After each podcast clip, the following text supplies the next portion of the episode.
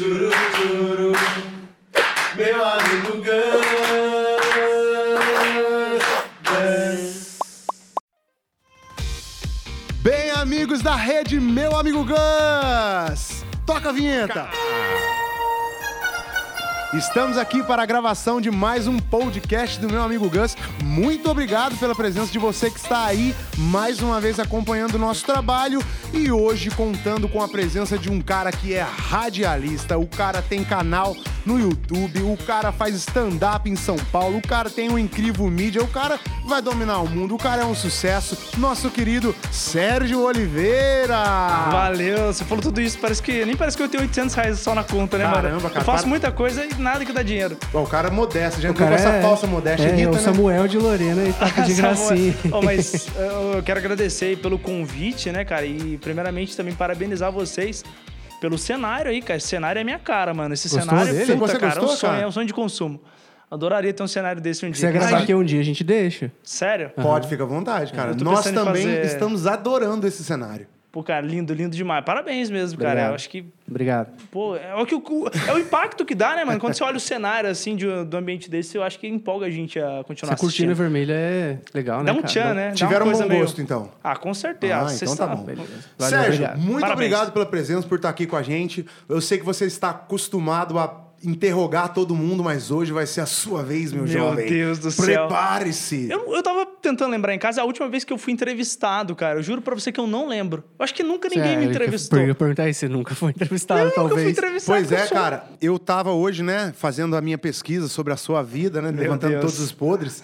e aí eu fiquei pensando, falei assim, pois é, o Serginho tá acostumado a entrevistar a galera, mas hoje vai ser o dia de ele receber as perguntas. Que Então, medo, cara. Fica ligeiro. Eita, Serginho, nós. vamos lá então. Vamos começar falando sobre você. Se apresenta pra galera aí, conta um pouco da sua história, como que começou essa sua jornada no mundo da comunicação, no canal do YouTube, fazendo stand-up, enfim, tudo isso aí. Conta um pouco mais da sua história. Pô, cara, novamente agradeço vocês aí, principalmente, né, por eu estar começando agora na comédia de fato. Já fazem alguns anos que eu estudo comunicação social. Algumas pessoas, eu digo algumas, porque eu sempre considero os projetos que eu faço ainda bem pequenos, né? Então, a gente hoje tem um produto que é o Incrível, né? Um produto de entrevistas, de sátiras, né? Humorísticas, né? Paródias de entrevistas com pessoas, com celebridades. E ele vem se popularizando bastante, cara. Eu fico até bastante contente que era uma coisa que eu almejava junto com o Gus, né? Que é o Gustavo, eu só chamo ele de Gustavo, você chama de Gus. A gente almejava junto desde a época da faculdade. Quando eu fiz a minha primeira faculdade, que foi Rádio, TV e Internet, né? Eu fiz essa faculdade no Unifateia e a partir dali, depois fiz jornalismo e tal, fiz marketing, sempre elaborando para criar um produto no qual tivesse a minha cara. É óbvio que para muitos acadêmicos não é um produto de grande relevância, né? Meus TCCs, eles, meus professores que eu gosto pra caramba, meus ex-professores sempre deixaram bem claro que não era nada relevante para eles, e de fato não. Mas para mim e para o meu modo de ver, sempre foi interessante e estar aqui hoje falando um pouquinho mais, né? Porque quem nunca olhou, nunca, a maioria com certeza nunca viu minha cara, vai estar conhecendo um pouco mais a partir de hoje, cara. Eu tenho certeza que a galera vai gostar bastante, assim. E como é que começou, assim, o que, que, que deu esse start? Você falou, cara, eu quero fazer, quero fazer essas coisas, eu quero ter um canal que faz, faz esse, esse determinado tipo de trabalho, eu quero é, atuar mais como um humorista. Como é que começou essa parada, assim? O que que deu esse start em você?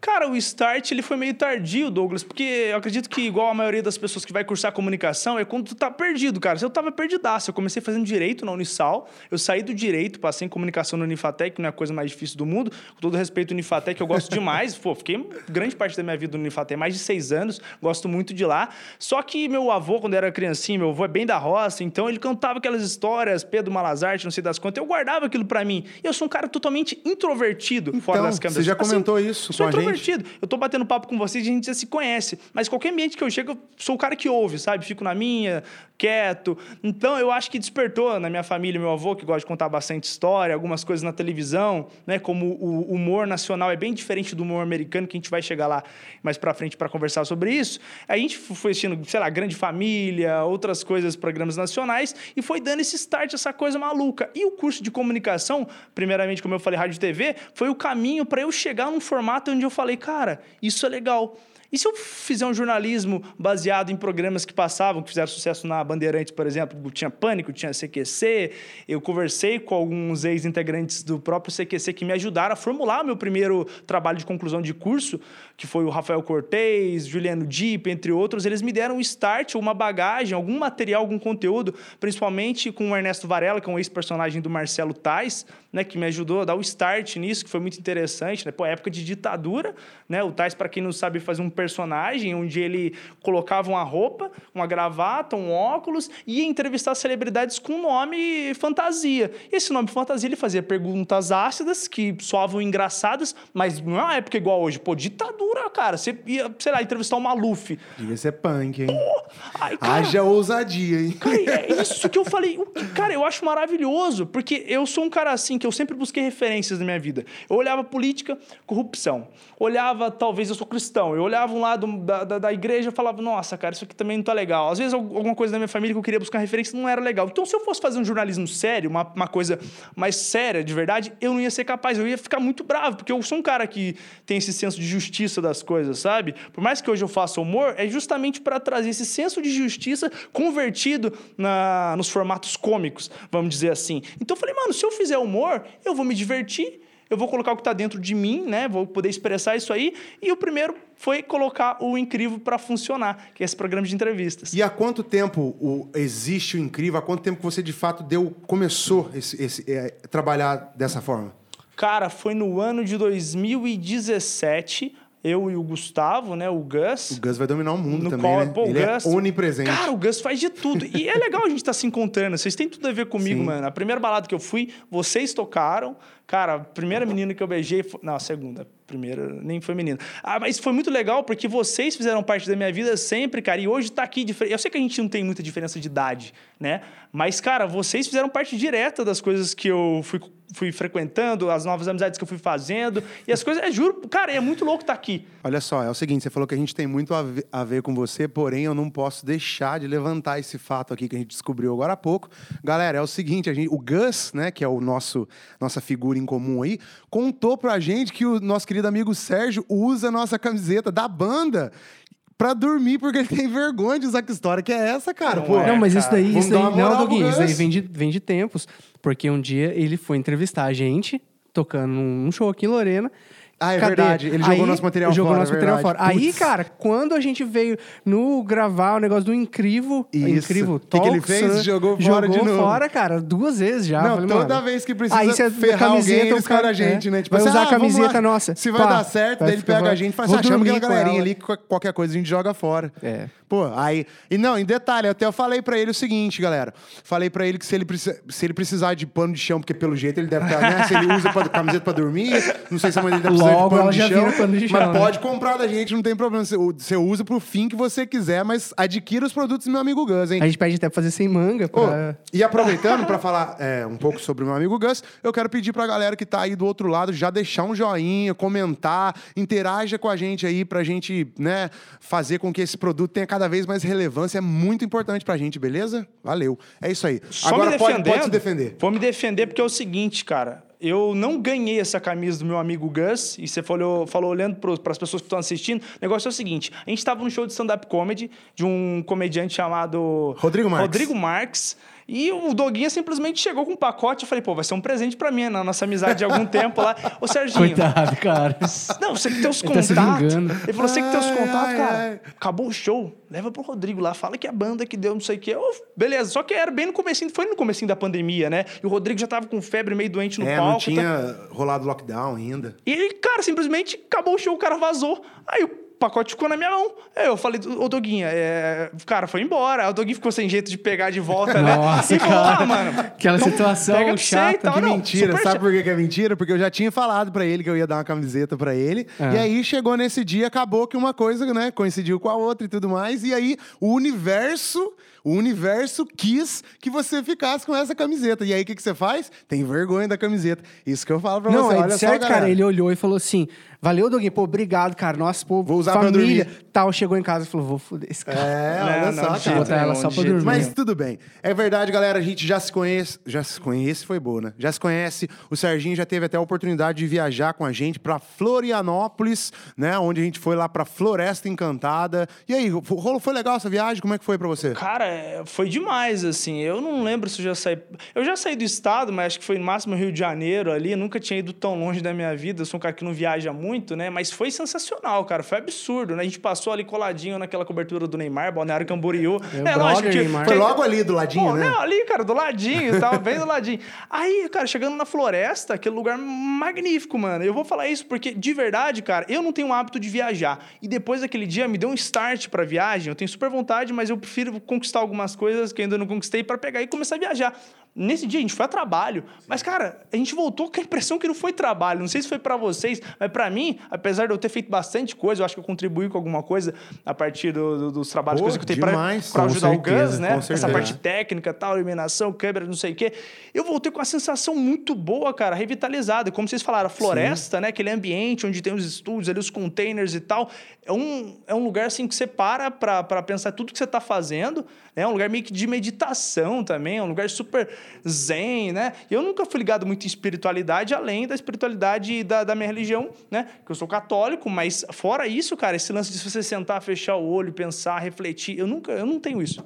Mas é legal, né? cara- Porque a galera, a galera é, direciona, né? Todo, to- todo mundo que vai lá, o ambiente tem essa, essa, essa energia, essa vibe, e foi muito legal, né, cara? Mas eu vou falar pra você, a parte que eu mais gostei dessa viagem foi quando você se enxugou com a toalha do Gus, cara. Nossa, Nossa, foi muito bom. Eu quero que você vá mais vezes e faça isso mais vezes, faça sempre, cara. Vou, depois disso, você sentiu frio do resto da noite? cara, oh, não, o Gus, o Gus é o tipo do cara que merecia ser enxugada com a toalha dele, porque você lembra que durante toda a viagem ele ficou se programando. Pessoal, vamos acordar todos às seis da manhã e às seis e meia estaremos trabalhando. E o que, que ele fez? Cara, todo mundo às seis e meia Seis e pronto vinte e pra oito. começar. Gente, vamos. Ué, mas tá faltando. Cadê o Gus? Cara, a gente foi, arrancou ele da barraca, puxou o cobertor, rasgou. E fora que ele me deixou passando frio. Dormi com ele, né, todas as noites. É porque o Gus, ele tem um pouco desse lance da ditadura dentro dele, você tá ligado, né? Kim na Jong-un. banda, Kim na Jong-un, é. Na banda, tipo assim, a gente, em alguns momentos, a gente elegeu ele como nosso líder, nosso presidente, sacou?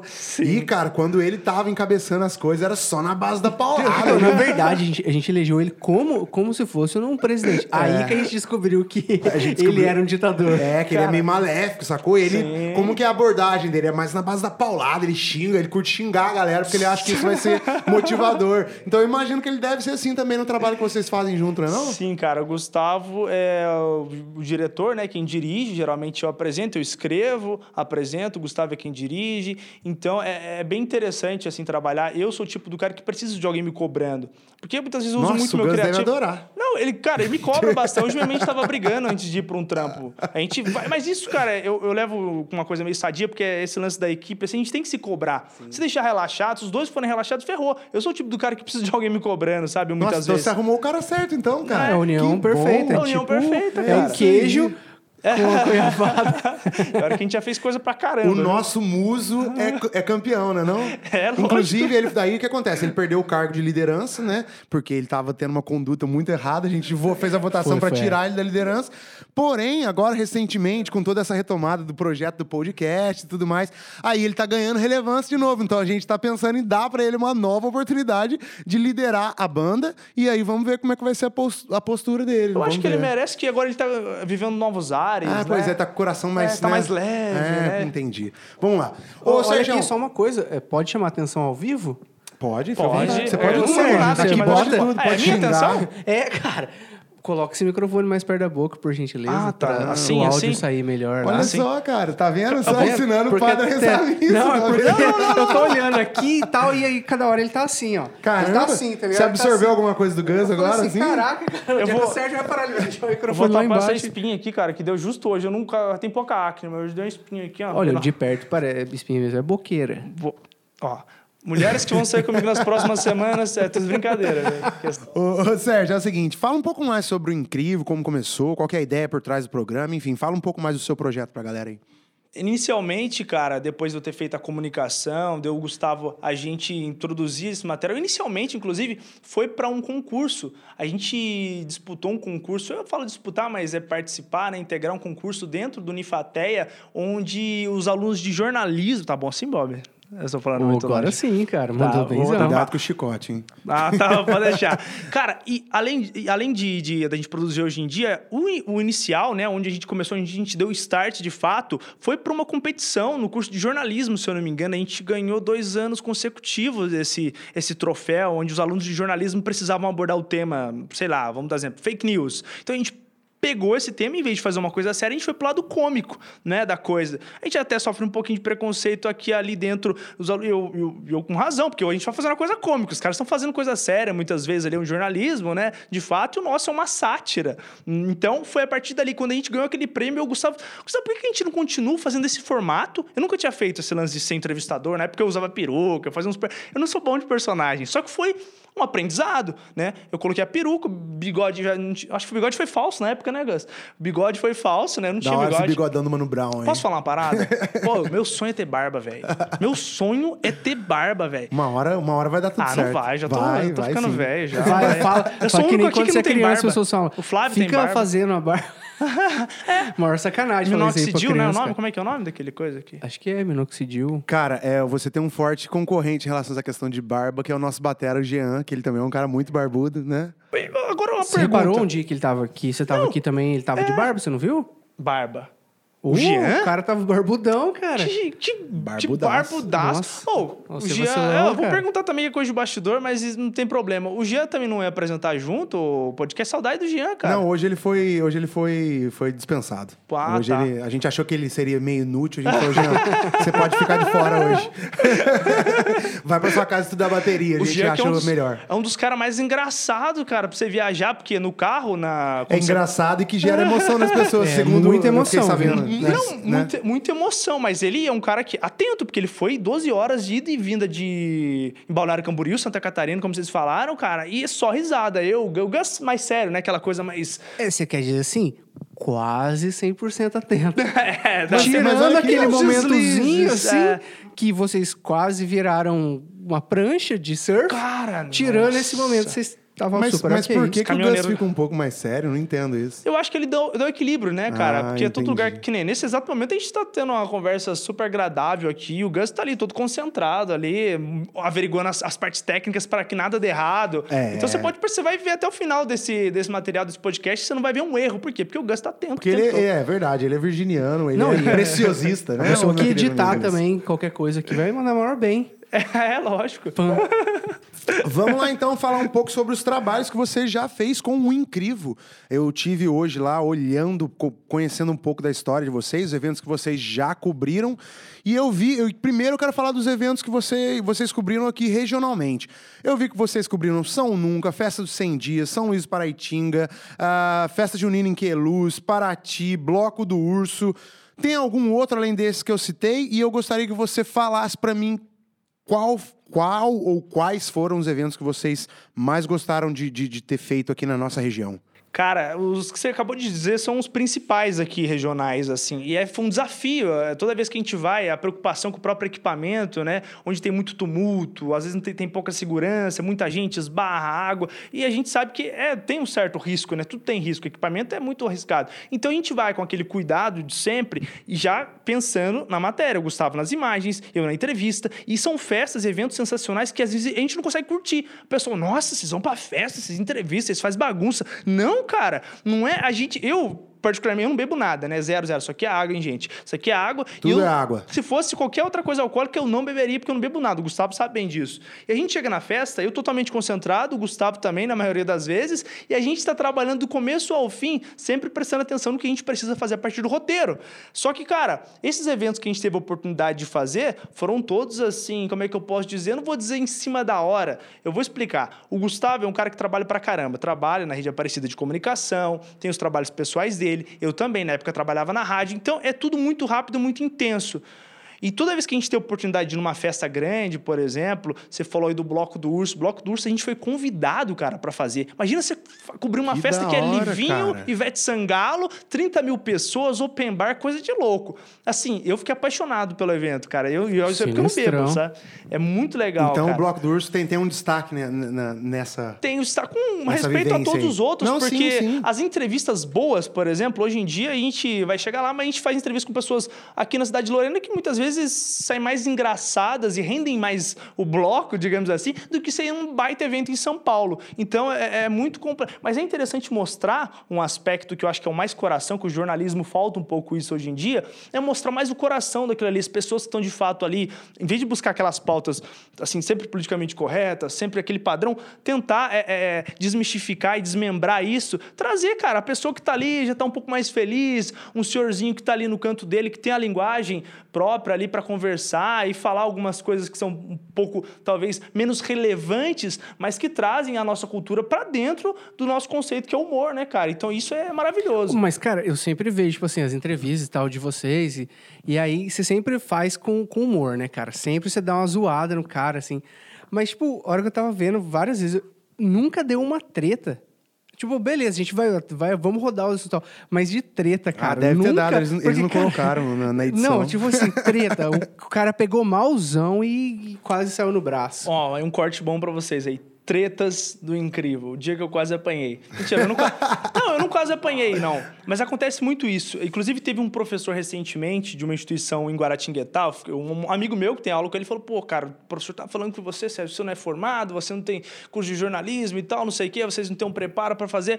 Eu fiquei muito chateado quando eu fiquei sabendo disso, porque antes da gente começar de fato a entrevista, eu chego sem microfone, eu chego sem câmera, eu me, eu apresento, eu cumprimento, eu pergunto se ele pode ser da entrevista, eu falo o tema da entrevista, óbvio que eu não combino as perguntas que a 80% sai na hora ali, mas a gente tem tudo uma preparação profissional, a gente pega direito de voz e imagem de todo mundo, então a gente faz um trabalho baita profissional e que no vídeo não parece, no vídeo parece que eu chego invasivo assim, você, é, cheguei, eu não posso fazer isso, principalmente no dia a dia, cara, como é que eu vou chegar em alguém e fazer isso? Não posso fazer, eu acho que possível. eu não gostaria que fizessem comigo, entendeu? Então eu não posso fazer com as pessoas. Então, é, um dos motivos que eu fiz, cursei jornalismo, é para de fato ter mesmo é, essas dimensões do que é legal, no sentido de lei mesmo, e, e o que é legal fazer. Por mais que você vai fazer humor, ah, legal, hahaha, é. mas, cara, na hora da execução você tem que ser 100% profissional. Sabe? Eu acho que isso é importante. Mas aí qual que foi a treta? Cara, vou che- Não, não, não. É, A treta principal foi as pessoas é, é, acharem que o que a gente faz é bagunça, no sentido de, pô, ele chega ali, ah,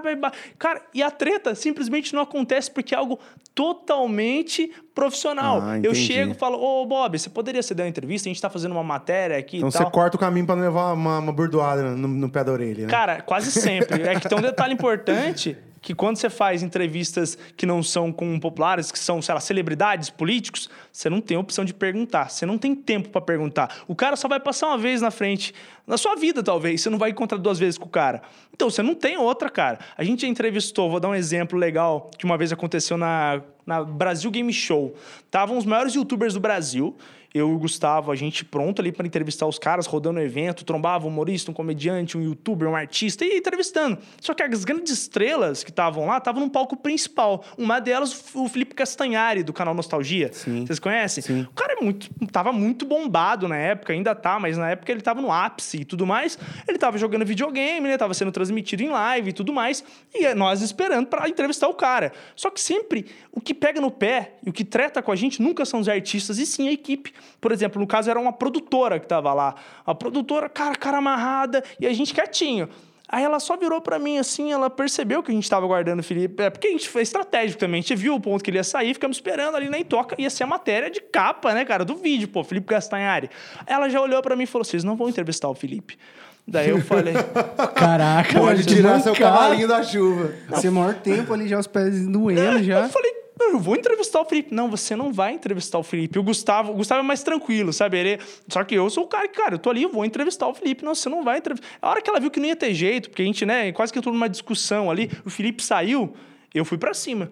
Aí ele tava, um, tava, acho que cinco seguranças, né, Gustavo? Muitas seguranças. O Gustavo atrás de mim com a câmera, porque você imagina aquela multidão de gente. Se o Felipe para, a multidão chega. E aquela treta danada. E os seguranças puxando, e o Gustavo na frente, eu atrás dele indo no banheiro, velho. E eu fui entrevistando ele até a porta do banheiro. Então o que eu consegui tirar dele ali foi com muito custo, e parece uma coisa até, vamos dizer assim, relevante, mas pro conteúdo que a gente queria criar, que é aquela atmosfera toda do, do universo geek, a galera, os fãs dele, né? Você põe o cara de capa no vídeo no YouTube, a gente sabe que vai dar muito mais, gerar muito mais interesse Sim. do que tiver eu ali sozinho avulso. Então, foi um, é um desafio grande pegar os artistas, sabe? É muito legal isso e muitas vezes causa essas pequenas discussões com produtores e tal. Acontece, né? Não, mas foi até suave. Eu achei que ele fosse contar que alguém deu uma porrada O Marcos nele. Mion foi um cara, por exemplo, que foi muito mais tranquilo de entrevistar. É um cara que, pô, foi na, na Arnold Sport Classic em 2018. Foi o ano que, o ano que, se eu não me engano, o Arnold fez cirurgia e não pôde ir. Foi o único ano que ele não Que pôde ir. malucada, velho. E a gente entrevistou o Kleber Bambam, É, os lutadores de UFC. Pô, foi um animal, cara. E o Marcos Mion com uma baita humildade, assim, pra atender a gente. Por mais que ele tivesse ali naquela correria, a gente tava no lugar certo na hora certa. A gente pegou ele descendo sozinho, cara. Ele tinha um segurança em volta, tinha uma organizadora do evento também, mas não teve treta nenhuma. Então é muito de caso pra caso, assim. Mas é legal, né, cara? É legal quando o artista tem essa compreensão, né, cara? Porque, pô, você pega o próprio Marcos Mion aí, ele já passou por isso, né, cara? Já passou por isso. Ele, e é legal quando o cara, né, tem essa humildade, fala, não, vou ali, vou ceder um tempinho, vou trocar uma ideia e tal. Porque pra você é uma coisa que faz a diferença, né, cara? E não custa nada às vezes. Às vezes custa, mas às vezes não Não, custa não, nada. não custa. E a gente tá ali pra isso, né? E fala um pouco mais sobre esses eventos que, na minha opinião, né, cara, são eventos a nível nacional, que eu vi que vocês tiveram da- no, no Brasil Game Show, na CCXP, Comic Con, no Arnold, eh, Salão do Automóvel. E aí, curiosidade sobre esses eventos? Algum te mar- marcou você de alguma maneira? Foi legal de alguma maneira? Ou aconteceu alguma treta, assim, que você falou, caramba, velho, que... Enfim, comenta um pouco aí. Cara, eu adoro fazer coleção, sabe do quê? Desses. Ah, das Cara, credenciais? Daquelas credenciais Legal. bonitas, assim. Uma das mais bonitas é do É Arnold legal. Sport Classic que você acabou de falar. E do Salão do Automóvel, o Gustavo vai concordar comigo. Foi o lugar que a gente foi melhor recebido, cara. A gente foi recebido de fato como imprensa mesmo ali. Se tivesse Rede Globo, SBT, a gente estava ali como imprensa. Mas eu acho que o que mais marcou foi um que a gente nem citou aqui agora. Mas eu acredito que está na memória do Gustavo e na minha também, como produção de vídeo, assim, dificuldade, desafios, que foi o debate presidencial, cara. A gente cobriu um debate presidencial, velho. Você imagina isso? A gente trabalhando o dia inteiro, né, em outros serviços, e o debate acontecia à noite. Eu consegui com muito custo inscrever, né, a nossa equipe para estar presente lá. No meio do caminho, eu fui, eu tava indo de ônibus na época, andei muito, muito, muito, muito tempo de ônibus. Cara do céu, andei muito de ônibus. Nossa, eu era amigo dos, dos tá ligado? Dos motoristas, eu conhecia todo mundo. E eu perdi minha gravata no caminho, fui escrevendo as perguntas, porque a gente lê sobre política todo dia. Então, eu não sou um doutor, eu não sou um cara que ah, profundo, mas eu leio, tento ler bastante para ter o conhecimento necessário para entrevistar os caras e saber indagar e ter a dimensão do, pelo menos do mínimo sobre política ali. Eu cheguei simplesmente no, no, no evento, né? Vou chamar de evento um debate presidencial. Aí o Gustavo ainda não tinha chego. A gente estava com um cinegrafista, o Paçoquinha, que é o nosso cinegrafista, digamos, reserva, que está sempre ali com a gente. Olhava para um lado, SBT, Globo, Reuters, UOL e, e- e mídia gringa. E eu falava, meu Deus do céu, cara, eu não sei fazer isso. Eu com o microfone tremendo, tremendo, tremendo o microfone. Eu falei, meu Deus do céu, o que que eu vou fazer, cara? Sabe quando dá aquele Maluco, é um negócio surreal, é um debate presidencial, são as maiores autoridades políticas naquele momento no Brasil, né? Então você imagina como é que é. A gente fez uma estratégia que eu achei muito interessante para conseguir pegar os caras, porque na entrevista coletiva estão todos os jornalistas ali do Brasil todo, aí você vê como é que funciona as coisas, muito louco. Aí os presidentes, após o debate, iam saindo para dessa entrevista coletiva.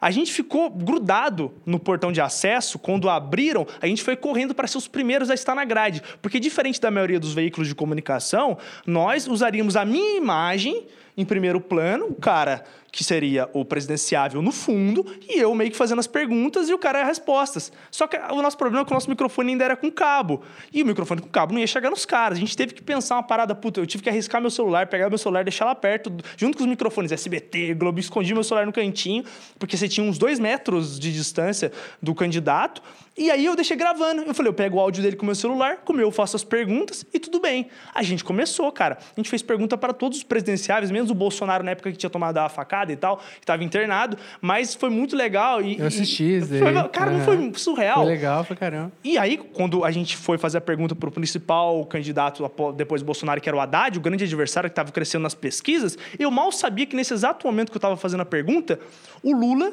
no caso preso, mas a equipe dele estava fazendo uma live, cara, no Facebook. Achei ao que você falar vivaço. que era na cadeia. Ah, Ele falou, tá preso. Eu falei, nossa, na... Que não é, né? que não é impossível também, que na cadeia tá louca. Ah, inclusive teve live na cadeia, umas lives bem famosas Teve, esse, verdade, nessa cara. pandemia, cara, na cadeia. Mas enfim, galera, é aí os caras fazendo live ao vivo do Lula e eu fazendo perguntas ácidas, perguntas que soavam como engraçadas, mas eram perguntas reais, de situações reais ali. E quando eu fiz a pergunta pro Haddad, cara, tava ao vivo no Facebook do Lula, eu não sabia. No outro dia, o que tinha de vídeo meu pipocando na internet, gente me mandando, gente de tudo quanto é lugar mandando que cortou aquela parte, porque até então você tem um, se eu sou, sei lá, um repórter da Folha. Eu vou ser o cara que eu vou fazer a pergunta é, baseada no meu. Eu não vou querer perder meu emprego, arriscar meu emprego fazendo uma pergunta muito ácida para o candidato. E até porque, se ele se ofender com a sua pergunta, ele sai e todo mundo perde a entrevista. Então é Você- responsabilidade. Você sabe o que é engraçado? Hoje eu tava vendo, uma- o- é, assistindo um podcast do Danilo Gentili, ele tava falando sobre isso, cara. Que ele falou que ele zoava o, o, o Fernando Henrique, e aí ele foi, foi zoar o Lula, os caras falaram, não, com o Lula não pode, o Lula não pode zoar, não, não, mas eu zoava o Fernando Henrique. Falei, não, mas o Lula é muito louco, porque realmente tem essas questões, né, cara? Muito tipo assim, de falar, meu, se você fizer gracinha aí, você vai perder seu emprego, né, cara? Pô, É. Mas quando você, você chegava a fazer? Nenhum. perguntas assim, como que a galera se comporta? Tipo assim, as, o- porque a pessoa que você está fazendo a pergunta, é, é o cara às vezes fica ou não fica sem graça, responde ou não. Mas e as outras pessoas que estão em volta? Eles acham engraçado, eles dão risada? Algumas sim, outras não, porque se a linha editorial da, da, da empresa é, é- é, talvez envia- enviesada à esquerda, eles não vão achar legal, eles vão achar uma ofensa. Mas os outros dão risadas, se assustam, fica aquele climão. Só que eu não poderia ser o primeiro a fazer pergunta nunca, porque se eu faço e ofendo o cara, eu estrago a entrevista de todo mundo. Então eu era sempre o último. Eu, Gustavo, a gente ficava assim milimetricamente assimilando o tempo e a hora que o cara dava um, deixava, dava uma brechinha, a gente tum, soltava aquela pergunta, cara. E a galera, nossa, tanto que as nossas, as respostas deles para as nossas perguntas passaram na Globo, SBT, em diversas emissoras, cara. Foi Legal, muito cara. louco. Da Óbvio que não é minha pergunta, mas e assim, é um vídeo sensacional, cara. Depois a galera tem que conferir, porque não é porque eu e o Gustavo fizemos, é que realmente é um formato diferentão. Ah, você dá um exemplo que você falou do Danilo Gentili, tinha um CQC na época. Pô, a Band tinha um setor só com advogados pra cuidar. O nosso era eu e o Gustavo. É, então, não tinha mais ninguém. cara. nessa entrevista que, que eu vi, ele tava falando justamente quando ele começou na Band, sacou? Que foi nessa época que ele. ele, ele, ele- até é conta, cara, que ele foi, né? então, no repórter inexperiente. Ele foi Nossa, eu contratado. pegava muito e ele bem falou que toda a galera tinha um contrato maior, tal, não sei o quê. E o contrato dele era de três meses só. E aí ele falou que, né, nesse começo tal, que mandaram ele lá, tá? Aí ele ia zoar, os caras, não, o Lula, você não pode zoar, não, tal, quê. Então ele ainda não era o Danilo Gentili, que tinha nome e tudo mais. Mas é muito louco, né, isso, cara? é. Assim, você vê essa, essa, essa conduta, né, cara? Tipo, não, pô, não pode zoar o cara, não, senão você, ó, corda no É pescoço. complicado, Douglas. A gente, no nível geral, aqui, a comunicação brasileira, num geral, desde o local geral, ela, ela depende muito dos políticos, teoricamente. É muito triste isso, porque você perde Rola de um realmente. monopólio, né? Pô, Grande, né? demais. Aí, pô, o CQC acabou muito por conta disso. Você começa a falar de político, político também é empresário, político comanda é, diversas companhias, essas companhias param de patrocinar o seu programa e você vai perdendo dinheiro. Então, assim, Sim. é uma coisa. Por isso que eu luto bastante pela liberdade, sabe? Eu já trabalhei, daqui a pouquinho a gente vai falar de rádio e tal. Mas, cara, é muito legal quando você tem a possibilidade de ter liberdade para criar o seu conteúdo. Não tô dizendo ofender, a gente faz humor, né? Muitas vezes o pessoal cria polêmica com uma coisa ou outra, mas a gente faz só o nosso trabalho que é humor, né? A gente tenta levar isso e, de alguma maneira ou outra, é, é enxergada para algumas pessoas, né, de modos diferentes, com objetivos diferentes. Nosso objetivo é só fazer humor e dentro desse evento específico a gente foi bem equilibradinho até.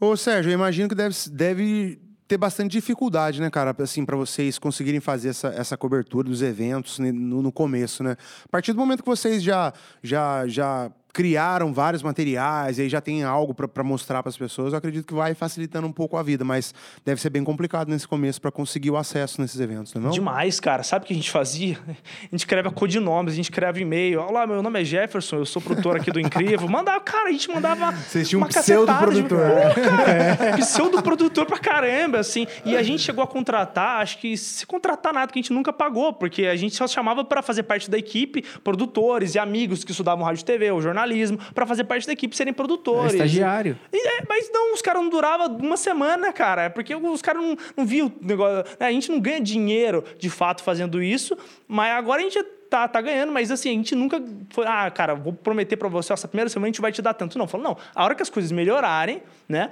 a gente vai conseguir. te- Mas a galera não tinha essa paciência de esperar. Então eu e o Gustavo, a gente sempre teve que se virar. Legal, cara.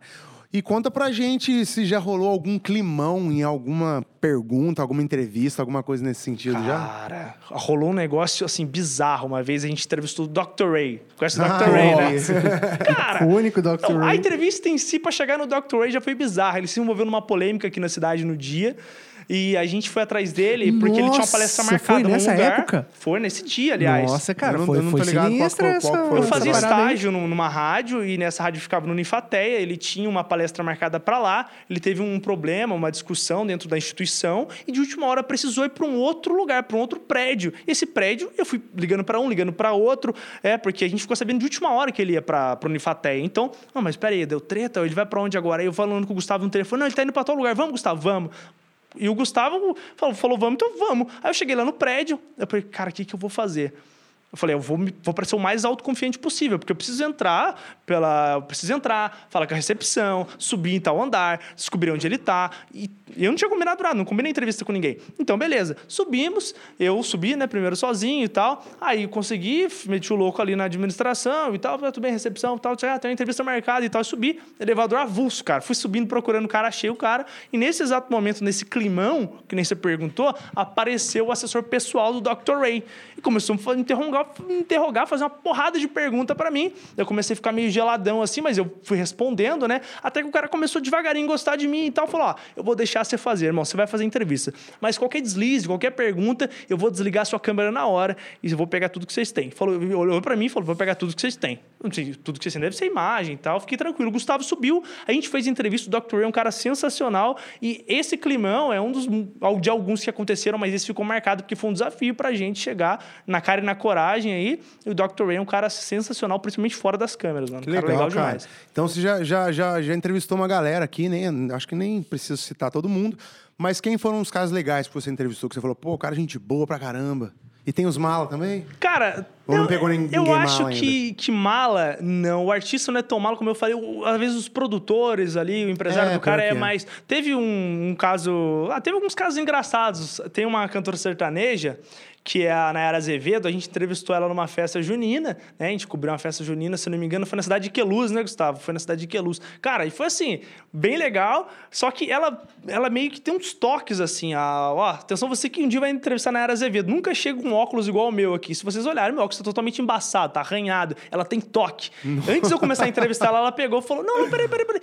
Dá seu óculos aqui". E começou a limpar meu óculos, cara. Começou a limpar meu óculos, eu falei: "Não, Caraca, tá". velho. Eu tentando levar na brincadeira, meu, eu comecei a ficar meio assim, falei: "Mano, o que, que tá acontecendo?" Sabe? Não, não, agora. Aí eu até, né, falei pra fazer uma piadinha com ela: "Ah, e agora, tal, como é que eu tô?" Tal, não, agora tá. Ela falou, deu uma resposta bem seca, assim, agora tá decente, né? Alguma coisa assim, não sei. Eu sei que a gente foi trocando ideia, ela acabou imitando a Shakira. E a gente conseguiu fazer um, um monte de coisa com a Na- na entrevista com a Nayara Azevedo, mesmo ficando esse clima. Esse é o lance da- das pequenas oportunidades. Você transformar aquele negócio que é delicado, que é difícil, numa coisa que vá render e vá fazer virar um entretenimento, cara. E muitas vezes o nosso espírito tá meio assim, bagunçado, sabe? É difícil, cara. Legal, não cara. transparecer. Mas Da pelo hora. menos ela não. Ela catou e falou: não, deixa eu dar uma limpada. Ela não falou, tipo, sai daqui porque seu óculos tá sujo, entendeu? Mas sabe qual que é o negócio, Não, não vou, não vou te dar entrevista, não, porque seu óculos tá suave. sujo. Mas é a maneira que a gente chega, cara. Eu, eu posso considerar que, ah, eu sou um, sou um merda. Mas eu vou chegar na. Ai, eu posso. Não, cara, eu tenho que chegar como Sim. o melhor repórter do mundo. Eu tenho que Mas você tem que imaginar. confiar no seu trabalho, Eu né, tenho que, cara? não, no seu que- potencial. No meu potencial, mas eu, sou, eu tenho síndrome do pânico, eu sou um cara totalmente introvertido. Para trabalhar, eu tenho, cara, eu me desafio pra caramba.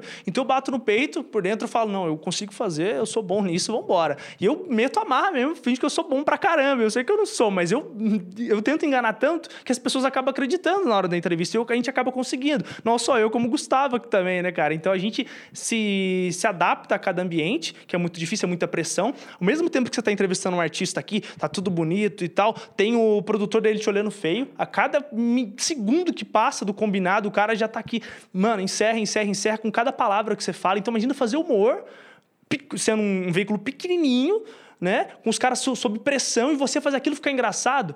Cara, é muito difícil. É muito difícil. Entendi. Ô, Sérgio, mas é, quando você vai entrevistar, tipo assim, sei lá, um- por exemplo, na Era Azevedo, você foi, você foi um dia entrevistar ela.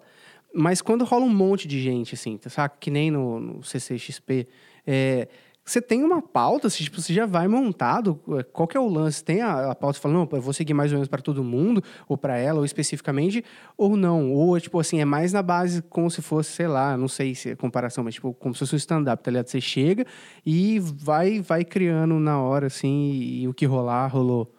Boa, boa pergunta, cara. A gente cria um roteiro, na verdade, a gente estrutura, eu estudo particularmente o ambiente, as pessoas, a cidade, eu estudo tudo. Hum, As perguntas, no geral, 30%, 40% são escritas antes, mas 60% é tudo de improviso e até mais. Então a gente se prepara, eu acho muito importante você ir preparado para qualquer evento que você vai, né? Uma coisa você vai fazer uma viagem, você vai saber querer saber todos os pontos turísticos, quanto que vai custar, os possíveis problemas. Então eu tenho sempre a cartas, cartas na manga e saber que tipo de público eu vou encontrar lá. E até para render, porque senão imagina você ficar um serviço de cinco horas, você pode minimizar para uma hora de trampo, vamos dizer assim, se você faz um negócio bem estruturado, sabe onde está cada setor, o que você precisa para fazer aquele produto.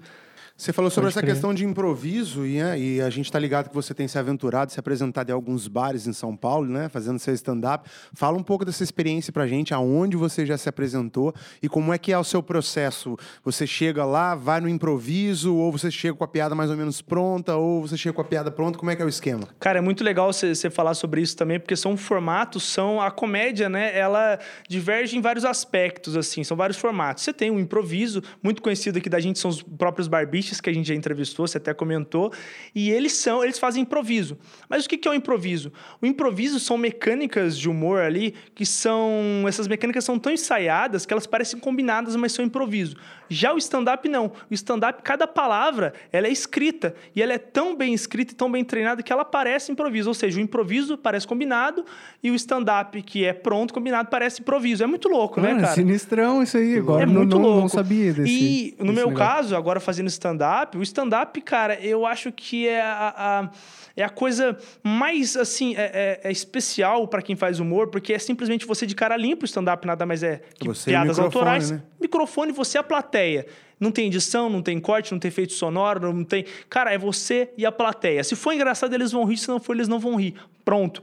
Como que tem sido essa experiência pra você? Cara, sensacional. Né? Eu, eu, eu passei muito tempo ainda, obviamente, todo dia eu, eu- todos os dias eu estudo a comédia, eu pego livros, eu pego referências, eu consumo bastante humor. Eu fiquei cerca de um ano indo direto para São Paulo, vendo profissionais grandes, treinando é, piada, testando piadas, fazendo shows, apresentações, para eu realmente absorver aquele, aqu- aquela coisa e criar coragem para não, agora eu vou subir no palco, vou começar a fazer. Mas não é nada fácil, cara. É muito difícil subir Pô, no palco. imagino que deve ser Pra vocês é fácil, né? Hoje em dia, mas Fácil nada. Não, mas primeiros é, shows, mas, mas assim... é a mesma coisa, cara. É igual quando você vai É. começar a tocar. Você ensaia, ensaia- Eu lembro quando eu comecei a tocar, quando tocava em igreja, eu, eu ensaiei, ensaiei, ensaiei. Aí chegou na hora, deu pau na guitarra, do guitarrista. Aí ele falou assim: começa a música aí. Eu tava com a palheta na boca, eu tocava violão. Cara, eu, acabou a música, assim, minha palheta tava envergada de tanto que eu mordi ela, assim, pra eu começar a tocar. É, é eu imagino, cara. Cara, é seja, muito tá complicado. ligado? No primeiro show aqui na cidade de, de Lorena, né? Que eu fiz dois shows aqui, dois testes de piadas, dois open mics, que é quando você tem um pequeno, um pequeno tempozinho ali pra fazer antes dos shows principais. E eu fui convidado pra fazer uma vez no Lopes, cara. Eu lembro que eu entrei e tinha um buraco no palco, ninguém me avisou que tinha um buraco. tinha um bu... Cara, é que eu afundei o pé no buraco, esqueci o texto, mano. Eu esqueci o texto caramba. todo que eu tinha feito. Eu fiz a primeira piada, funcionou. Eu tinha um texto na cabeça, só que eu criei um texto e falei, pô, vou fazer, vou, vou mandar bem. Só que isso eu pensei do improviso. E o stand-up não é improviso, velho. O stand-up, ele precisa ser de fato escrito, entendido, concepção de humor, tem uma estrutura piada, tem uma estrutura como qualquer é, gênero textual, e você vai lá e faz. Na hora que eu pisei, cara, eu já pisei errado, porque a luz vem no seu rosto, eu já tava fora da luz, eu fiz tudo errado. Eu namorava a menina, terminou comigo nesse dia. Não, não. acho que não foi por causa do show, mas terminou comigo nesse. Mano, foi um dia pra se esquecer, sabe? Foi o primeiro de muitos BOs que já deu comigo assim. E, e, eu acho que agora, como você falou de São Paulo, tá sendo um novo desafio. Lá são onde de fato as coisas acontecem, né, cara? O último show eu fiz no Bexiga Comedy, que é um bar onde frequentam é frequentado pelos maiores humoristas aqui do Brasil. Eles fazem show lá ontem mesmo. Teve show do, de diversos. Foram vários humoristas que fizeram puta, um pocket lá, uma coisa maravilhosa, cara. E um dia antes eu tava lá. Então, cara, você imagina o que, que é isso para mim? É claro, eu tô num processo constante de evolução, eu tô no início, eu sei disso. Né? Não sei se quem tá assistindo agora tá vendo aqui cinco anos, né? O cara é fracassa. Hoje em dia os caras devem estar, pô, aí, ó, hoje em dia o cara depois, é o, tá melhor Uber de, de Lorena. Tá Não, mas, Não, mas, mas e, e tá sendo muito interessante a a comédia eu consumo muito, principalmente comédia americana, onde você tem um. Lá, cara, nos Estados Unidos, existem muitos comediantes stand-up, muito mais que no Brasil. Então eu vivo consumindo comédia, principalmente gringa, entendendo essa concepção do, do que é humor de fato. Assim, é muito interessante. Pisar nesses palcos, nesses lugares, essa atmosfera, cara, é surreal, é diferente. A gente vê pela internet, a gente tem uma visão. Mas quando você tá lá dentro, principalmente de frente pra plateia, cara, é muito legal. E quando você ouve risada daquilo que você criou, que você pensou, daquilo que você uma coisa mais simples do mundo, mas que acontece com você e que é engraçado para as pessoas. Para mim, não é.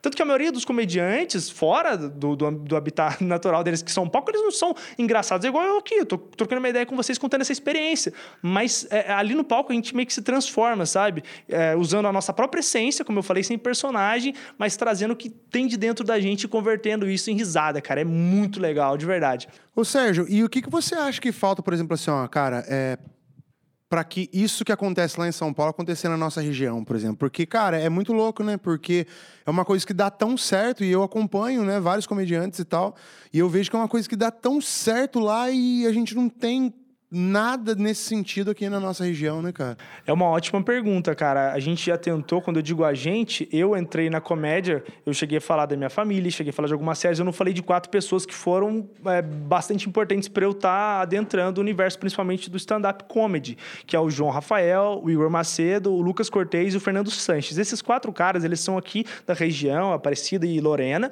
e Guará, e eles montaram um grupo de stand-up comedy, eles foram até onde o meu entendimento vai os precursores aqui para começar a fazer noites de comédia. E eles sempre reclamavam que selecionavam público. O primeiro show deles, eles disseram que lotou, foi 100 pessoas. O segundo, 50, 40, 30. Então foi diminuindo. O interesse, muitas vezes, em ver o comediante, é, vou dar um exemplo, é porque o comediante hoje é visto não só como comediante, mas como uma celebridade. Tiago Ventura vem aí. É, nem conheço Tiago Ventura, tô indo. E isso lota teatros. O teatro que a gente tem na cidade de Lorena, São Joaquim, abarrota de gente quando vê um comediante famoso. Já nós estamos começando, eu fiz um show de graça, cara, esses dias num, num bar aqui aqui da cidade para fazer teste de piada de graça, irmão. O bar lotou, legal. Eu falei, pô, vou, vou de fato aqui começar a fazer uma semanal aqui legalzinho para testar minhas piadas. no, mano, Cara, Nossa, o cara, não é que o dono é do bar foi preso, mano? O dono do bar foi Nossa, preso, mano. No outro dia, cara. Meu, minha luz ficou lá, tá, tá, lá até agora. Eu não tenho nem coragem de ir lá. Se os caras acham que eu sou cúmplice, alguma coisa, não sei o que aconteceu, eu não sei o que, que é, mas. Vai mano, lá, fala lá, o, sei lá, se é polícia pra... civil, fala, ó, tem uma luz minha lá que vocês Não, o problema vai que não é polícia, né? Dá um Mas, cara, é, eu vou te falar, é, assim como é, tem um lado negativo, né? Pelo fato de faltar essa representatividade, faltar lugares para para realmente poder ir lá e se apresentar, eu acho que também existe uma oportunidade de ensino disso aí, porque, cara, vocês, igual essas quatro figuras mesmo que você acabou de citar aqui, vocês mesmo podem dar start, né, cara, num projeto assim. E eu acho que seria muito legal, cara, porque eu já vi também entrevista do Danilo Gentili falando sobre isso, que ele, acho que foi o Comedians, não foi que ele, que ele começou? Isso, ele criou um grupo, né? Existia um grupo na época Porque que... existia uma panelinha para se apresentar nos lugares e tal, e aí parece que eles criaram um grupo e a partir de então o negócio começou a ganhar força e tudo mais, e cara, é tá isso aí. aí. Não, é, é, a gente querer fazer. Eu acho que a essência de buscar, igual eu, Gustavo, a gente fez diferente da maioria da, dos nossos colegas na época, que devem ter objetivos diferentes, foi criar um produto, criar um conceito, ir atrás, nós mesmos esperar a oportunidade de chegar. Eu acho que tudo isso, cara, pelo menos assim, na minha uh, correria como comunicador, foi essencial. Eu me interessar, eu entrei enrolando cabo na, na rede Aparecida de comunicação e tal, e isso foi muito importante porque eu fuçava nos lugares, ia nos setores, treinava todos os equipamentos, fazia de tudo Eu fui conhecendo. Eu acho que qualquer coisa que a gente se propõe a fazer na vida, a gente tem que ter a gana de falar, não, cara, eu vou criar minha própria oportunidade. Não vou esperar, nem nada vai bater na janela. Serginho, aqui, ó, apareceu um rachê. Não, cara. Pra conseguir fazer show no, no, no Bexiga Comedy, eu precisei fazer uma inscrição. Eu pago ir, eu não ganho dinheiro ir, eu não tô ganhando cachê. Pra um cara começar a ganhar cachê, ainda tem tempo. Só que é um investimento a longo prazo. Você tem um objetivo, você tem um sonho. E eu, particularmente, nunca, eu tenho certeza que vocês também não fizemos nada por dinheiro. A gente não fez assim necessariamente para ganhar, não. Aqui eu, aqui eu vou ganhar dinheiro, aqui eu vou, eu vou construir meu sonho. Eu sempre vou construindo meu sonho. É, cara, eu acho que a maioria da galera que trabalha com arte é, vai muito pela questão mesmo do, do tesão em fazer aquilo, né, cara? É, eu acho que com certeza existem outros casos, tipo, pô, às vezes a galera já é, vem de uma família encaminhada e aí o cara conhece as, as como fazer aquilo virar grana e tal, mas eu acho que a maioria das pessoas acaba entrando né, nessa questão relacionada à arte mais por paixão mesmo, né, cara? É, e fala uma coisa pra mim, quem são as pessoas que você admira pra caralho, assim? Pff, falei palavrão. Não, Quem são as pessoas que você O Gus admira? corta, até porque agora, até agora ele não teve trabalho nenhum. Eu me segurei aqui, não falei Quem nem são as nenhuma referências, besteira. as pessoas que você admira, que você é fã, que você tem como... Cara, é, tem muita gente, tem muita gente, mas eu sou apaixonado, assim, em, em talk show, sabe? Eu já tentei até fazer algum talk show aqui, num lugar bem perto daqui onde a gente tá agora. Entendi. Tentei fazer um Bem talk show. pertinho, Não, né? bem pertinho. eu sou apaixonado em talk show e eu adoro estudar a biografia de comediantes, por exemplo, o David Letterman. David Letterman, cara, pra mim é um cara surreal, assim, porque o cara transcende a comédia. O cara começou fazendo stand-up comedy e, e foi metendo a cara, foi conquistando o espaço dele. Eu acho essa saga do comediante surreal. Aqui pro Brasil a gente pode transferir pro próprio Danilo Gentili, pro Rafinha Bastos e entre outros comediantes. Eu acho que esses caras que de fato transcendem, pô, Danilo Gentili faz filme, tem o talk show, faz stand-up, faz um monte de coisa. Tô dando exemplo porque são muitos. E para cada comediante eu gosto de buscar sempre ali ah, uma habilidade ou uma coisa que eu falo, putz, cara, isso é admirável no cara, sabe? De, de buscar sempre trazer a comédia, porque a comédia ainda no Brasil é um desafio. Eu sempre vivo falando Estados Unidos, Brasil, Estados Unidos, Brasil, porque aqui a cultura da comédia é diferente da que rola nos Estados Unidos, né? Toda a ques- questão de própria liberdade de expressão, etc. Que a gente conflita muita coisa, vê grandes comediantes sendo tendo problemas com isso no Brasil. Então, eu acredito que aqui no Brasil você pode colocar, pelo menos para mim, de inspiração, Danilo Gentili, Rafinha Bastos, pode colocar dessa nova geração aí o próprio Afonso Padilha, que escreve bastante. Então, o fato Ele de escreve, você... todo mundo fala que ele produz muito conteúdo, até acho engraçado, porque eu já acompanhei vários podcasts, a galera falando, a galera fala que tem vontade de matar ele, porque fala, "Meu, como é que você consegue produzir tanta coisa, né, Cara, cara? muito. O cara faz vários especiais de uma hora, assim. É muita. O próprio Maurício Meirelles, eu consigo conversar com o Maurício Meirelles quase uma vez por semana, assim, porque ele sempre tá me respondendo, né? Eu dei um feedback de um show dele que ele gostou. Então você vai tendo esse networking com os caras e vendo que eles estão levando a comédia para fora do palco. Eu sei que é a essência. Muitos comediantes brigam. Não, eu sou comediante de stand-up, eu sou faço stand-up. É claro que agora a gente tá falando de stand-up. Mas ele consegue vir do palco e transcender em vários outros formatos onde a comédia não chegava. Chegava a comédia pastelão que a gente conhece, que também para mim é muito engraçada, mas a comédia de fato ácida, aquela coisa que acontece muito em outros países, aqui no Brasil nem tanto, ela vai chegando e vai alcançando o seu espaço, assim, eu acho isso surreal. Só uma dúvida, assim, eu, eu já vi, tipo, várias pessoas usarem comédia pastelão, mas o que que, que, que se enquadra realmente no pastelão? Cara, comédia pastelão, vamos dar um exemplo. Você lembra da MTV? Você já chegou a ver alguns formatos de humor da MTV? Você lembra Tipo de Hermes, Hermes e Renato? Renato. Exatamente, Hermes e Renato. E quando a gente fala de comédia pastelão, generalizando, a gente acaba até meio que ofendendo a comédia, não é bem isso. Por exemplo, sketches. A gente tem formatos de sketches, que são Porta dos Fundos, Zorra Total. São formatos diferentes de humor, e esses formatos abrangem e alcançam muitas pessoas. A TV aberta, a gente sabe que ela precisa alcançar a massa. Então ela não vai colocar um humor muito ácido para num horário nobre, por exemplo. Eu já tive a oportunidade de fazer um trabalho para a Rede Globo junto com o Jonas Almeida, onde eu fiz bastante piada. Eu fiz as piadas que eu achava que eu entrasse, que eu achava que talvez ia entrasse, que eu sabia que não ia entrar, mas fiz. E entrou assim. Isso aqui, cara, a pontinha do iceberg de tudo, porque é Rede Globo, tem um padrão, a gente entende, né? Foi uma baita oportunidade, mas esse é um exemplo dessa comédia pastelão que eu citei. Não necessariamente colocando os formatos de humor que a gente tem hoje na televisão, que são todos muito bons, vai de gosto para gosto. A Praça é Nossa, da, da- do SBT, cara, ela é líder de audiência, velho. E muita gente, nossa, lá, desse jeito você vai pra Praça é Nossa. Não, cara, a Praça é Nossa é um baita. Choque cultural, produto. ele entra nesse, nesse lance. Choque do- de cultura? É, choque de cultura. Não, cara, o choque, desculpa, eu ri, mas eu achei. O choque de cultura, ele entra mais ou menos, cara. Tem, a maioria das pessoas que eu conheço gosta do choque de cultura, algumas pessoas criticam Eu o choque de cultura. choque de cultura. Eu acho animal, cara. Eu acho o estilo do humor. eh, Humor é isso, cara. É Não você, tipo, ah, eu faço esse tipo de humor, esse humor é ruim. Não, não existe humor. Humor bom, inteligente, não é o que faz piadas inteligentes, é o que faz rir, cara. Pelo menos pra mim. Humor bom é o que faz rir. Assim como qualquer outro formato, tem públicos diferentes. E se Pode esses crer. públicos estão rindo, cara, é sucesso. E dentro dessa questão, que é uma coisa que eu vejo muito nas entrevistas é, com os comediantes, que, que você considera o limite da piada? Porque existe muito essa parada, né, cara? A galera tem que. Todo mundo que trabalha com isso acaba tendo que falar um pouco sobre essa questão, sacou? Ainda mais hoje em dia, que a gente vive um período que as pessoas estão. Sensíveis. Sensíveis. Tipo, destilando ódio, né? Então. Cara, é, é- é muito doido isso, porque o comediante, se for buscar na história da comédia, assim, desde a hum, Lenny Bruce, anos 60 e tudo mais, vindo é, pra cá, é, é muito desafiador a comédia. O, come- ah, o limite tá aqui, o limite tá aqui. O comediante tá aqui, ele tá sempre encostando no limite. Sabe? O comediante tá sempre encostando no limite. Claro que não são todos, assim, isso é variável, mas ele tá sempre próximo ao limite. Onde é o limite? O limite tá onde a própria cabeça do comediante acha que ele pode chegar. Sérgio, você faz a piada com o Estado Islâmico? Eu, como não preciso fazer, eu não faria, mas já fiz. Eu sou o tipo do cara que eu fiz uma piada sem saber com o Estado Islâmico, e, é foi uma das piadas que mais viralizou no Facebook, que eu fiz uma, uma tirinha, que eu falei, eu não vou repetir aqui que eu não sou bobo também. Amo o Estado Islâmico, o Maomé, nós estamos juntos. Mas, cara, eu fiz essa piada assim, não foi maldade, porque a piada em si nunca é maldosa, ela é só para fazer as pessoas rirem. Mas quando eu vi a reverberação, que em um dia deu mais de 20 mil compartilhamentos, a tirinha da piada que eu fiz, né? E que eu não fiz, eu só tô simulando que eu fiz. Eu não fiz nada com o Estado Islâmico.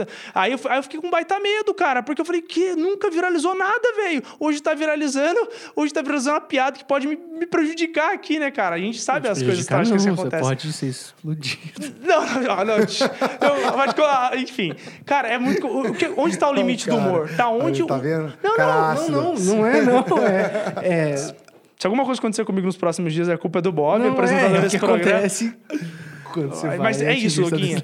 A- a- o, próprio humorista, ele, ele escolhe onde é o limite dele, sabe? Eu não vou citar aqui algumas piadas, eu acho que em alguns casos específicos, por duas questões de tempo e também é, é piadas que talvez para esse programa sejam pesadas demais para fazer. Mas existem, assim, algumas, alguns martes do humor, vamos dizer assim, que fazem chegar o humor até ah, no limite maior. Vou dar um exemplo besta. É, rap. Marcelo D2. Quantas vezes Marcelo D2 foi preso para que o rap, a música, chegasse a determinados lugares veiculando a mensagem que ele queria passar? É mais ou menos isso, entendeu? O, tô fazendo um exemplo, uma comparação esdrúxula, mas só para a gente entender que o comediante faz com que o humor se- sempre esteja elevando. E claro, no momento onde as pessoas estão totalmente sensíveis, fica- ganha muito mais visibilidade e repercussão, né? Ô, Sérgio, mas nesse, nesse lance, você acha que não tem hora que tem gente que, tipo, como se a pessoa que fosse afetada pelo negócio, você acha que ela não é, se aproveita da situação? Não, às, vezes, às vezes esse limite não, não fica entre, tipo, é, você chegar a ofender, eu não sei se, se, se usaria esse termo da ofensa, ou a pessoa, tipo assim, ah, não me ofendeu, mas vou me passar de ofendido pra, sei lá, ganhar um- uma grana em cima do cara. Legal, ou... cara. Baita pergunta, porque assim. o humor é. Tem um integrante dos Barbichas que diz que o humor é muito circunstancial. Imagina que aqui tem um velório, tem um caixão no meio, eu tô de um lado, você do outro, acontece uma coisa que você achou engraçado, você olha pra mim, eu olho pra você, a gente segura o riso, uma vontade de rir. E se acontecesse no dia a dia? A gente não ia se importar, cara. Porque é circunstancial. Se eu tô num show de stand-up, a piada que eu conto no palco é engraçada lá, aqui não seria engraçada. Se eu tô no rádio, eu tenho público, televisão, eu tenho público. Então, existe o bom senso, óbvio. Bom senso dentro de cada plataforma. Mas não existe necessariamente assim a... Eu acho que o que você falou é, é muito interessante, porque a visão de muitas pessoas sobre o humor é raso. E não é culpa das pessoas. É culpa do processo cultural que ainda não dá para se comparar com os Estados Unidos. Eu levanto a bandeira do humor, eu vou lutar por isso. Mas eu não posso exigir que a pessoa entenda também ali na marra. Mas ela tem que me respeitar e a gente vive num país democrático. Se quiser me xingar, e já, já aconteceu algumas vezes, pode me xingar, pode falar o que quiser. O que não pode é ter censura, porque isso daí, para um comediante, é a pior coisa que existe. Para qualquer pessoa, né? Que quer ter a liberdade de expressão. E você acha que você já errou em alguma piada que você falou, putz, velho, caramba, me arrependi? Cara, eu acho que o errar, pra mim, é quando eu faço uma piada e a plateia não ri. Isso pra mim é errar. Isso é errar. Eu, particularmente, assim como eu já tive a oportunidade, junto do Gustavo, de viajar para muitos lugares, entrevistar os principais humoristas do Brasil, a gente vê o quão os caras são gente boa, os caras são gentis, os caras, é, é, é, assim, abraçam mesmo a gente ali para fazer aquele conteúdo funcionar, porque ali no palco os caras vão falar o que eles quiserem, os caras são humoristas. Desceu do palco, o cara é um cidadão, cara. O cara é uma pessoa ali. Então, eu, eu senti essa, essa empatia dos caras, assim, eu acho muito... Inter... Eu, por exemplo, é, entro em várias... Eu gosto de fazer humor, assim, que, que atinge temas mais sensíveis, assim, da sociedade, assim, sabe? Eu pego temas que, obviamente, acontecem mais comigo, com a minha família, eu tô preparando devagarinho um solo que eu quero contar essa história, e são temas muito sensíveis, que se a pessoa ouve, né, a pessoa se ouvir, assim, do nada, ela, putz, o que o cara falou? Só que se ela prestar atenção na piada, é óbvio que ela vai entender que não é nenhum ataque, nenhuma ofensa, é piada, entendeu? Então, é, é um processo bem, bem, bem complexo, assim. Bom, já que você falou sobre a questão de estar preparando um solo, quais são os próximos passos aí na carreira? Oh, gostei dessa. Foi bem Faustão, gostei dessa, cara. é. Fala em Faustão, hein, velho? Vai sair, vai pra Band, hein? Você- Vai pra Band? será que vai? O- o- o- é, correm boatos aí que talvez ele vai voltar pra Band. Cara, toda vez que Vai eu... voltar? Ele já foi da Ele Band? já foi da Band, ele começou na Band, se eu não me Sabe engano. imitar o Faustão, Bob? Você que é um grande Que imitador, isso? cantor... Que, como é que ele fala? É bicho? É bicho?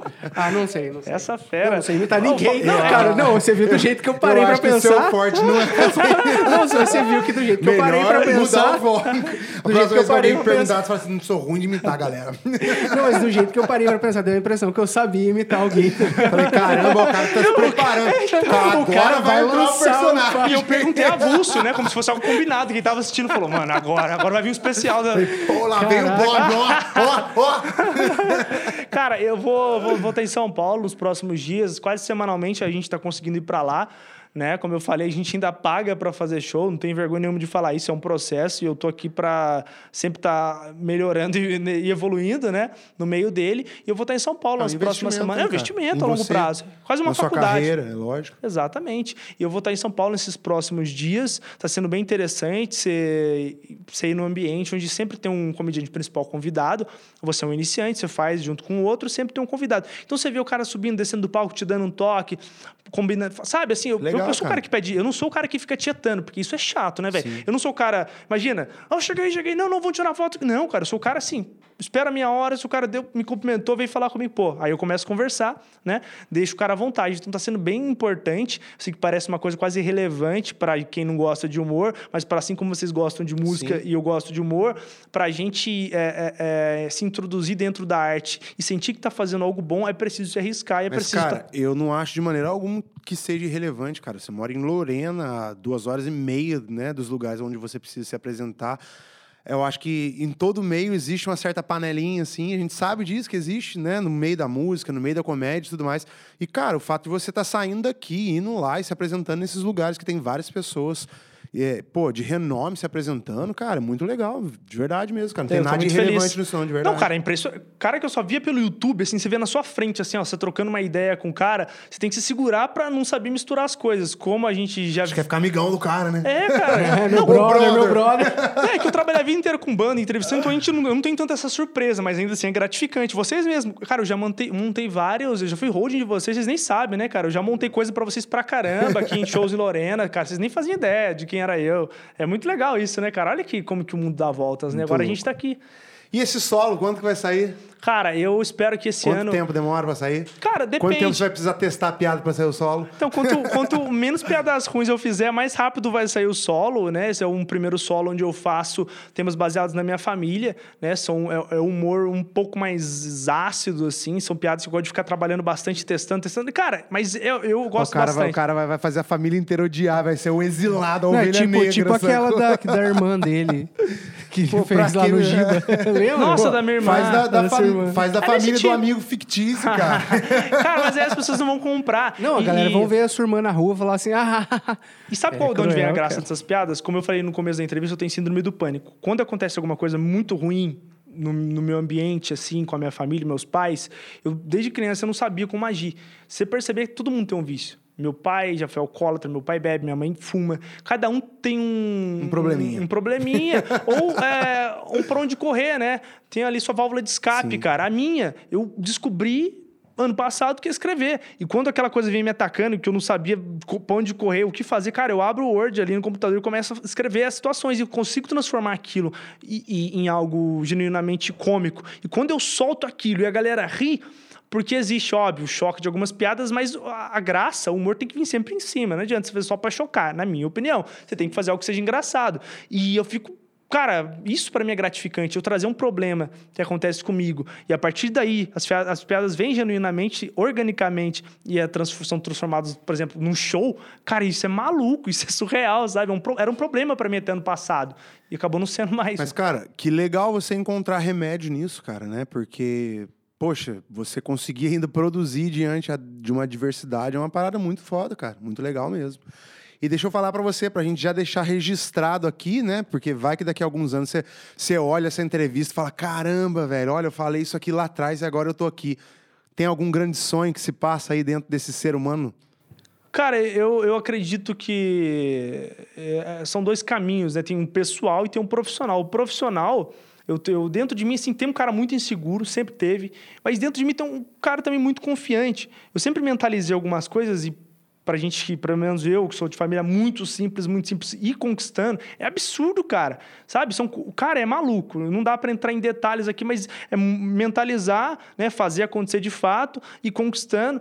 Por exemplo, o incrível hoje, ter hoje uma, uma produtora, prestar serviço, ter o conhecimento que a gente tem, né? Com muita relação, já é um sonho realizado. Legal, Óbvio que a realmente. gente quer sempre estar expandindo isso. né? Eu adoro, eu acho que é importantíssimo a gente ter hoje umas ferramentas que nem uma produtora. Né? Você, eu, o meu viés humorístico, eu pretendo e vou continuar indo para São Paulo até as coisas realmente funcionarem. Pô, vai entrar cachê, vai entrar não sei o quê. Eu nunca estou indo pelo dinheiro, eu estou indo pelo progresso dentro da comédia. Tanto que hoje a gente tem contato para fazer um baita show em Lorena, trazer comediante grande. Eu não faço isso porque eu quero ficar bom. Enquanto eu não ficar bom, cara, o suficiente para trazer, eu não vou trazer. Sabe? Eu quero realmente ser bom, não quero ganhar, vão ganhar dinheiro aqui. Não, velho. Eu quero fazer um negócio bem feito. Entendeu? Eu quero inovar, quero trazer o que ninguém trouxe ainda. Então, a partir disso, ser um puto humorista, escrever pra caramba, ter a produtora, com certeza, o Incrível, que é o nosso programa produto de humor que a gente vem fazendo semanalmente o Incrível. E é um, modéstia à parte, é um negócio bom demais, cara. Pra quem assiste, quem assiste sabe que o negócio é legal, O conteúdo é de diferente. vocês é muito bom mesmo. Pô, obrigado, Douglas. Não, de sério. verdade, coração mesmo, cara. Já falei Ele isso pra isso pra Luana você. Camaraga. Luana Já Camaraga, falei é isso pra top. você muito antes da gente ter. Não, mas, cara, a galera é boa Mas mesmo. é, né? porque é, né, cara? É, Não, obrigado, não, Doguinho, Entendeu? valeu. Antes de tudo, antes de ter qualquer previsão de entrevista e tudo mais, já falei isso pra você, pro Gustavo, até, né, nos bastidores, assim, com a banda, tudo, eu já falei pra ele, cara, uma vez quando vocês fizeram uma, uma, uma vinheta, eu falei, meu, a vinheta ficou muito boa, a, a entrada do programa, o teaserzinho lá ficou muito bom. Então, eu eu acompanho o trabalho de vocês de verdade, cara. Torço pra que vocês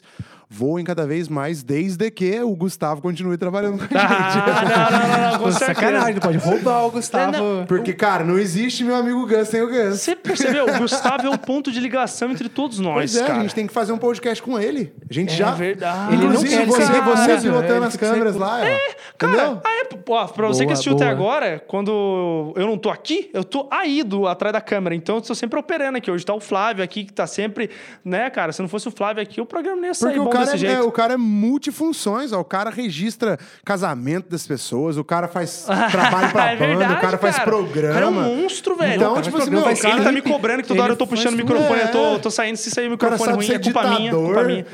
Não, ele tava me xingando aqui, vocês não viram, mas ele tava me xingando aqui. Tira o braço assim, põe com a mão assim, afasta aqui.